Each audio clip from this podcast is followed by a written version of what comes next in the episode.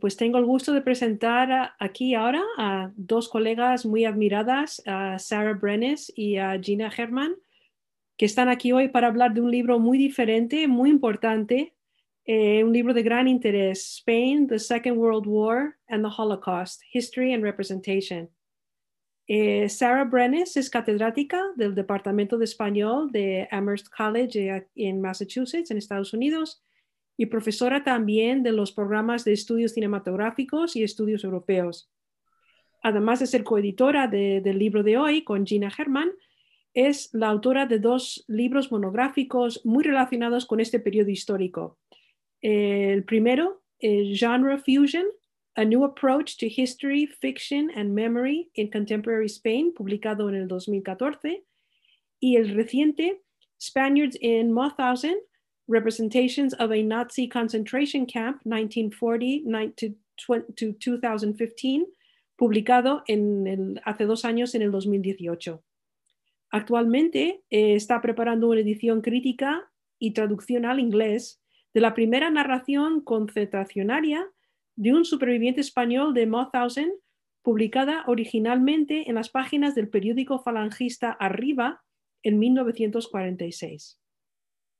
Gina, Gina Herman es catedrática y Norman H. Brown Faculty Fellow en el Departamento de Lenguas Romances de la Universidad de Oregón, también en Estados Unidos. Es la directora del programa de Jewish Studies también en esa universidad. Eh, las áreas de investigación de Gina y sus publicaciones son muy ricas y muy variadas. Eh, trabaja campos donde se, entrelaza, donde se entrelazan el estudio de política española contemporánea con la historia oral, donde se estudian las producciones fílmicas y culturales derivadas de la dictadura franquista y donde documenta la participación española en los movimientos antifascistas europeos, un periodo que abarca desde 1930 hasta 1970. Gina también codirige, no sé dónde saca el tiempo, pero Gina también codirige Cinelit, la conferencia de cine hispano más importante de Estados Unidos y ha editado dos volúmenes de ensayos procedentes de ese congreso en revistas académicas como Periférica y en Studies in Spanish and Latin American Cinemas. Y hoy Gina trabaja en un manuscrito nuevo titulado The Longest Resistance, Anti-Fascist Women Between Franco and Hitler. Pues muchísimas gracias a las dos por estar aquí. Tenemos muchas ganas de escuchar eh, que nos expliquéis un poco vuestro libro. Y Gina nos va a presentar el libro y Sara, y Sara después nos eh, contestará una pregunta. Gina. Bueno, sí, se oye, ¿no? Sí, sí. Muy bien. Bueno, quisiera dar las gracias a Esther, Santi, Anabel por habernos invitado, su labor de difusión de la investigación humanística, particularmente durante esta época de confinamiento en que a veces nos encontramos muy solitos. Pues nuestro volumen es un compendio de estudios que amplía el terreno de conocimiento que conecta España con la Segunda Guerra Mundial y la Shoah. Y sin dudas el mayor reto del proyecto ha sido establecer una lógica que justifique y analice la razón de ser del volumen, eh, abordar el papel de España en la Segunda Guerra Mundial implica muchas cosas. Puedo nombrar algunas. Mm, primero, estudiar las memorias del holocausto y el terror nazi dentro de España. Eh, dos, la, implicación del em, franquismo en el genocidio de los judíos europeos y eh, la colaboración del, régimen franquista con el nazismo, todo situado dentro de un marco histórico amplio. Eh, en un principio, mm, algunos de nuestros autores o los que académicos que quisiéramos que participaran en, la colección debatían eh, la lógica, el, razonamiento de unir bajo una misma rúbrica la experiencia, por ejemplo, de los deportados republicanos con las políticas de Franco hacia eh, los judíos. Pero Sara y yo hemos insistido en que en la historiografía del holocausto es una opinión ya consensuada, que la guerra y el holocausto están entrelazadas y por lo cual se estudian en, conjunto. Em, bueno, esto ha sido un esfuerzo mayúsculo que creo que hemos resuelto satisfactoriamente. Hemos tejido el volumen siguiendo varios hilos conductores, entrelazando temáticas y aproximaciones disciplinarias.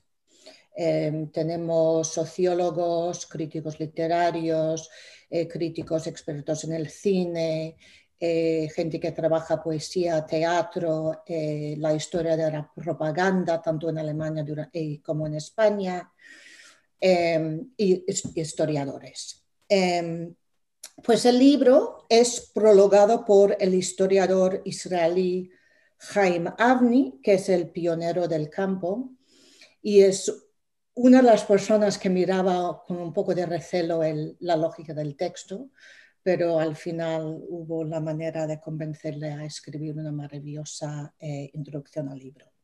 Pues el libro tiene nueve secciones la primera eh, trata el legado del antisemitismo en la península.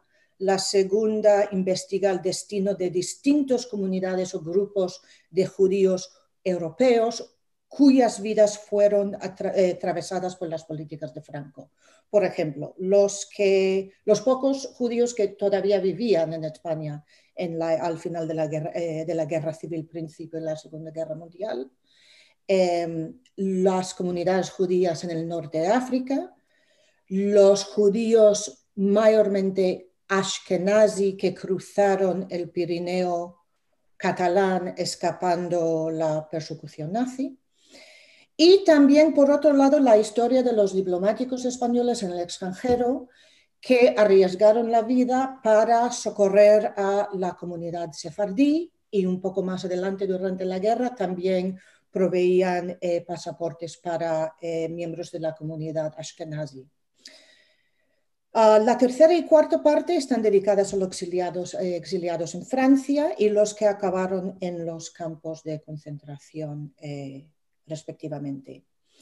La quinta parte se encarga de la propaganda, cuyo contenido es abrumador.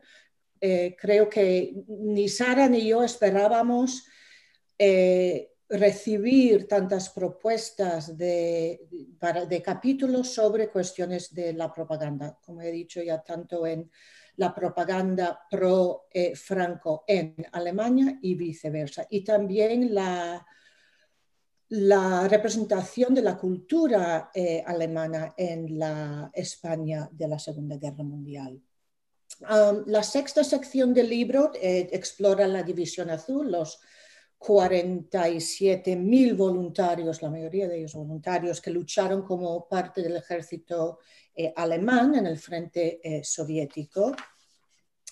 La sección 7 eh, estudia el refugio ofrecido por Franco a los nazis que huían de Alemania en la posguerra.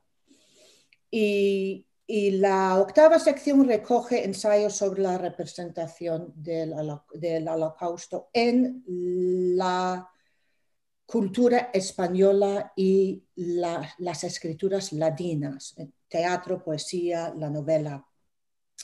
Ah, finalmente el libro cierra con el epílogo de Alejandro Bayer y eh, Nathan Snyder sobre la Shoah como evento y metáfora que transfiere sus significados a los crímenes de lesa humanidad eh, del franquismo. Y em, bueno, eso es el resumen que quiero dar porque hay eh, otras ideas que quiero que Sara eh, comparta con, con, el público. Muchas gracias, Gina. Eh, pues como comentaba al principio, el libro contiene una riqueza impresionante y, y creo que va a abrir muchísima conversaciones y dar pie a, cursos fantásticos también cara al futuro. Muchas gracias. y La, pregunta para Sara eh, sería, um, se me ha ocurrido, Sara, que eh, vuestro libro, eh, leyendo la introducción, mm, me parece que vuestro libro combina o trata de combinar la historia empírica con la memoria. Eh, el dato, digamos, el dato con sus efectos y los recuerdos. Em, ¿Qué impacto tiene combinar la historia y la representación del holocausto de la Segunda Guerra Mundial en un mismo volumen? Sí, pues hemos partido un poco de una idea que citamos en la introducción al volumen de Reyes Mate, es que por su parte está basado en una idea de Saul Freelander, el académico del holocausto. Em, y es, es, esta, que la historia se enfoca en la reconstrucción de los hechos, mientras la memoria nos facilita entender eh, la memoria lo que ha pasado a las víctimas. Entonces, para nosotras ha sido imprescindible, combinar estos dos lados en un solo volumen. Y, y, hay como tres partes de esto. Primero, que realmente queríamos aprovechar de poder aprender los que estamos en un campo de los que están en el otro campo. O sea que Gina y yo partimos del lado de la representación de la memoria, lo que hemos estudiado, pero al leer los capítulos de los historiadores, de esos sociólogos, de empezar a realmente ver el otro lado de este campo. Yo creo que el, el, el efecto inverso también ha sido muy importante para que los historiadores, los que están estudiando más el lado empírico, como has dicho, puedan aprovechar de la investigación que se está llevando a cabo en el lado de la memoria. Eso por una parte. Luego, eh, era realmente importante para nosotros ver las intersecciones entre estos dos campos, o sea que realmente están en diálogo la memoria con la historia.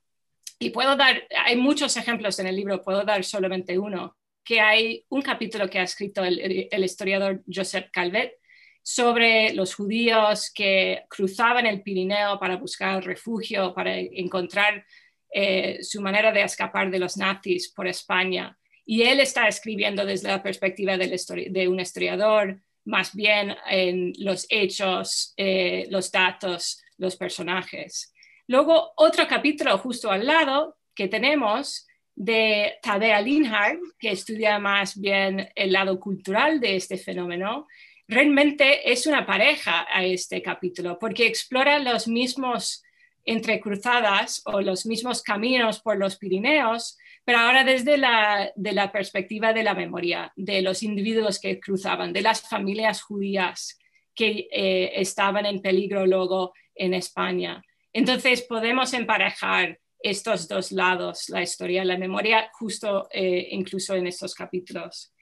Y, por último, eh, me gustaría destacar la idea de que eh, realmente estos dos campos son necesarios para poder entender lo que pasó en España y lo que pasó con España en relación a la Segunda Guerra Mundial, el Holocausto, y también el legado de lo que ha pasado, la memoria de lo que ha, lo que ha pasado. O sea que se tiene que entender los dos, la memoria y la historia, para realmente tener una idea más completa no solo de lo que ha pasado, sino de cómo lo estamos eh, recordando ahora eh, para nuestros estudios, para los, lo que estamos estudiando y lo que entendemos de este periodo completo. Fantástico, fantástico, Sara. Em, no podía estar más de acuerdo con vosotras en cuanto al punto de vista, de, en cuanto al punto de partida. Me parece que ese diálogo, esa tensión entre dos acercamientos a un mismo hecho histórico no son, no son, no son eh, acercamientos encontrados, ¿no? sino que se complementan y, es totalmente necesario el, que se retroalimenten los dos entre sí, totalmente. Pues muchas gracias y ojalá.